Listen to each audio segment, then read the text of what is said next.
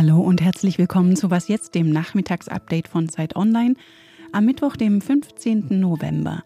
Ich bin Rita Lauter und das ist die Vizepräsidentin des Bundesverfassungsgerichts, Doris König. Der zweite Senat hat das zweite Nachtragshaushaltsgesetz 2021 insbesondere wegen Verstoßes gegen die Ausnahmeregelung zur sogenannten Schuldenbremse für nichtig erklärt. Das Verfassungsgericht macht der Ampelregierung einen Strich durch die Rechnung und überhaupt geht es heute um einige gestrichene Vorhaben, zum Beispiel von der britischen Regierung und an der Supermarktkasse. Der Redaktionsschluss ist 16 Uhr. So klang Mr. Schuldenbremse Christian Lindner vor vier Monaten bei der Vorstellung des neuen Bundeshaushalts. Unser Bekenntnis zur Schuldenbremse über den gesamten Finanzplanungszeitraum unterstreicht, dass wir weiter der Goldstandard der Staatsfinanzierung äh, bleiben wollen. Dieser funkelnde Goldstandard des Finanzministers hat jetzt allerdings Kratzer bekommen. Das Bundesverfassungsgericht hat den Nachtragshaushalt für das Jahr 2021 heute gekippt. Den hatte die Ampelregierung damals mit 60 Milliarden Euro neuen Schulden aufgestockt. Erstmal kein Problem bei Notlagen wie der Corona-Krise ist das grundsätzlich möglich, aber anschließend hat die Regierung Geld aus diesem Sonderhaushalt das sie nicht für den Kampf gegen Corona-Folgen brauchte, in den Fonds für Klimaschutz gepackt, das Geld also umgewidmet. Das durfte sie nicht, sagt das Bundesverfassungsgericht. Und das Urteil wird sich wohl last minute auch auf die Haushaltsplanung für das kommende Jahr auswirken, die eigentlich in dieser Woche abgeschlossen werden sollte. Wie genau, das kann mir mein Kollege Marc Schieritz beantworten. Grüß dich, Marc. Hi, hallo. Marc, kannst du mir mal mit einfachen Worten erklären, warum das Bundesverfassungsgericht diese Umwidmung der 60 Milliarden Euro kassiert hat? Es gibt drei Gründe, aber der wichtigste ist der sogenannte Veranlagungszusammenhang. Damit ist gemeint, wenn vorgesehen ist, dass Geld für A ausgegeben wird, dann kann ich dieses Geld nicht einfach für B ausgeben. Und so war es ja, ähm, die Schuldenbremse ist ausgesetzt worden mit dem Verweis auf Corona. Und dann sagt das Gericht, daraus kann ich eben nicht schließen, dass ich dieses Geld für andere Zwecke umwidmen darf. Und das ist in Wahrheit auch total nachvollziehbar. Also so richtig man die Dinge findet, die mit diesem Geld eigentlich finanziert werden sollten. Natürlich war immer klar, dass es eine Art Buchungstrick ist. Man wollte die Schuldenbremse nicht offensiv umgehen und hat es deswegen durch die Hintertür versucht.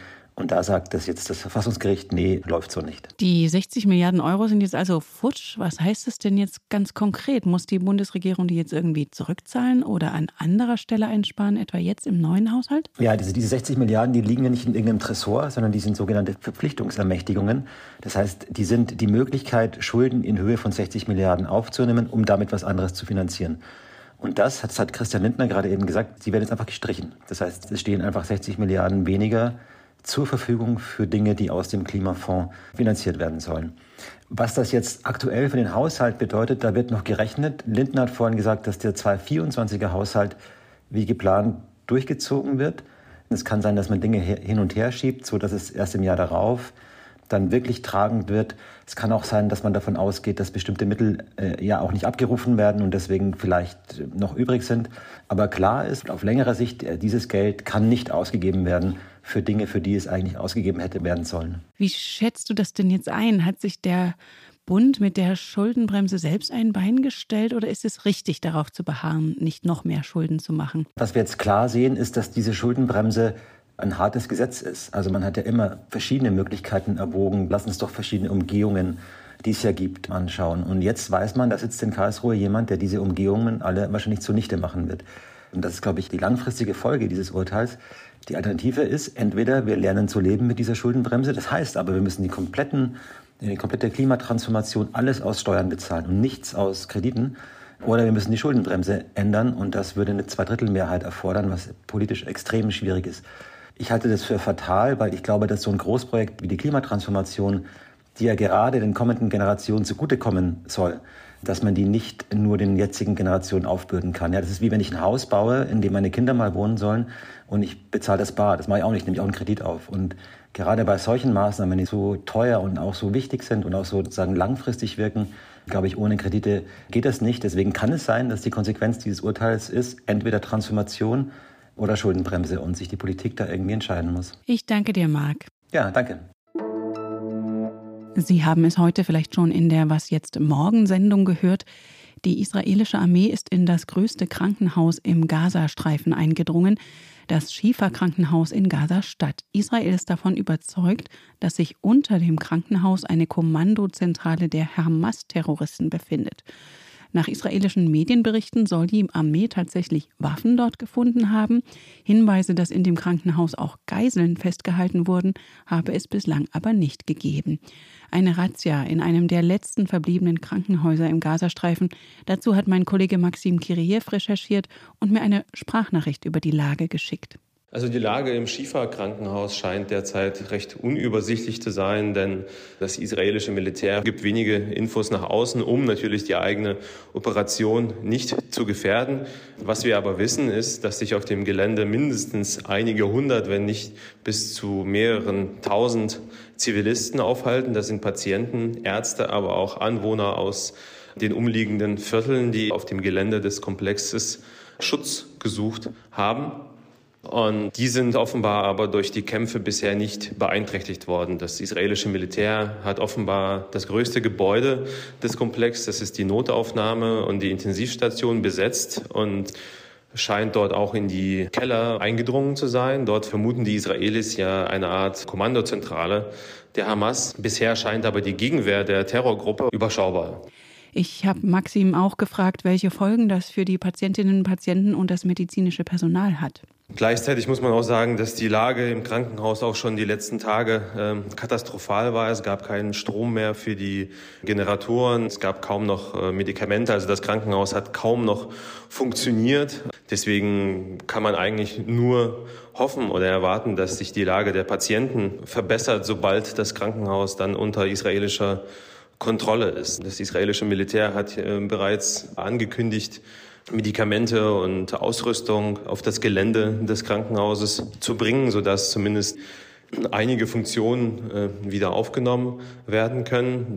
Was dort genau passiert und wie die Folgen des äh, Sturms auf das Krankenhaus sind, das werden wir wohl erst in den kommenden Tagen erfahren. Und die Situation für die Zivilbevölkerung im ganzen Gazastreifen ist weiter katastrophal. UNICEF-Chefin Catherine Russell sagte nach einem Besuch, Notunterkünfte seien überfüllt, Wasser, Lebensmittel, sanitäre Einrichtungen reichten nicht aus. Derweil melden ägyptische Medien, dass heute erstmals ein Laster mit Treibstoff über den Grenzübergang Rafah in den Gazastreifen gefahren sei. Er solle den UN geliefert werden, um den Transport von Hilfsgütern zu erleichtern. Mit scharfer Rhetorik hat die konservative britische Regierung immer wieder Stimmung gegen illegal einreisende Migranten gemacht und weltweit für Aufsehen gesorgt mit dem Plan, die Menschen, die zum Beispiel über den Ärmelkanal in Großbritannien eintreffen, 6000 Kilometer weit weg nach Ruanda in Ostafrika auszufliegen. Dort sollen sie dann ihre Asylanträge stellen und selbst wenn ihr Antrag angenommen würde, sollten sie in Ruanda bleiben und nicht nach Großbritannien zurückgehen. Ein Abkommen dazu hatten Ruanda und die Briten im April 2022 unterzeichnet. Angewandt wurde es bislang aber nicht, weil es verschiedene Klagen dagegen gab. Der oberste Gerichtshof in London hat das Ganze jetzt final gestoppt. Man könne einem Versprechen Ruandas nicht trauen, dass Asylsuchende nicht misshandelt würden, argumentierten die Richter und verwiesen auf die schlechte Menschenrechtsbilanz von Ruanda. Mehr dazu hören Sie morgen früh bei meiner Kollegin Elise Landschek. Wer sitzt eigentlich am längeren Hebel? Das kann man sich fragen, wenn man das Kräftemessen der Lokführergewerkschaft GDL mit der Bahn betrachtet. Gestern hatte die GDL sehr kurzfristig Warnstreiks ab heute Abend angekündigt, obwohl morgen eigentlich weiter über Löhne für die Lokführerinnen und Lokführer verhandelt werden sollte. Doch da macht die Bahn nicht mit. Sie hat die Tarifrunde für morgen abgesagt. Was noch? Ich weiß nicht, wie gerne Sie shoppen gehen. Zumindest Lebensmitteleinkäufe sind für mich jetzt nicht so das glamouröse Einkaufserlebnis. Zumal man ja immer öfter allein an der Kasse steht, mit dem Strichcode-Scanner hantiert und am Ende dann doch jemanden vom Supermarkt dazurufen muss, weil irgendwas nicht eingelesen werden kann oder man womöglich etwas im Warenkorb hat, wofür erst das Alter kontrolliert werden muss. Also so viel schneller als an der normalen Kassenschlange ist es am Ende oft nicht und persönlicher sowieso nicht. Die New York Times berichtet, dass die kleine Kette Booth in Nordengland jetzt wieder zurückkehrt zur menschlichen Kasse. Einerseits, um den Kundinnen und Kunden wieder persönlicher zu begegnen, aber auch, weil sich gezeigt hat, dass aus Geschäften mit Selbstcheckout viel mehr geklaut wird. Also sozialer Kontakt nicht nur zum Quatschen, sondern auch zur Kontrolle. Und ich wünsche Ihnen heute natürlich nur noch angenehme Kontakte und einen schönen Feierabend. Schriftlich Kontakt aufnehmen können Sie wie immer unter wasjetzt.zeit.de. Für Sie am Mikrofon war Rita Lauter. Wenn Sie mögen, bis morgen Nachmittag. Und wenn man an der SB-Kasse erst versehentlich im Gemüsedisplay die Zucchini angeklickt hat, aber eigentlich die Gurke kaufen will, wird es auch noch teurer als an der Kassenschlange.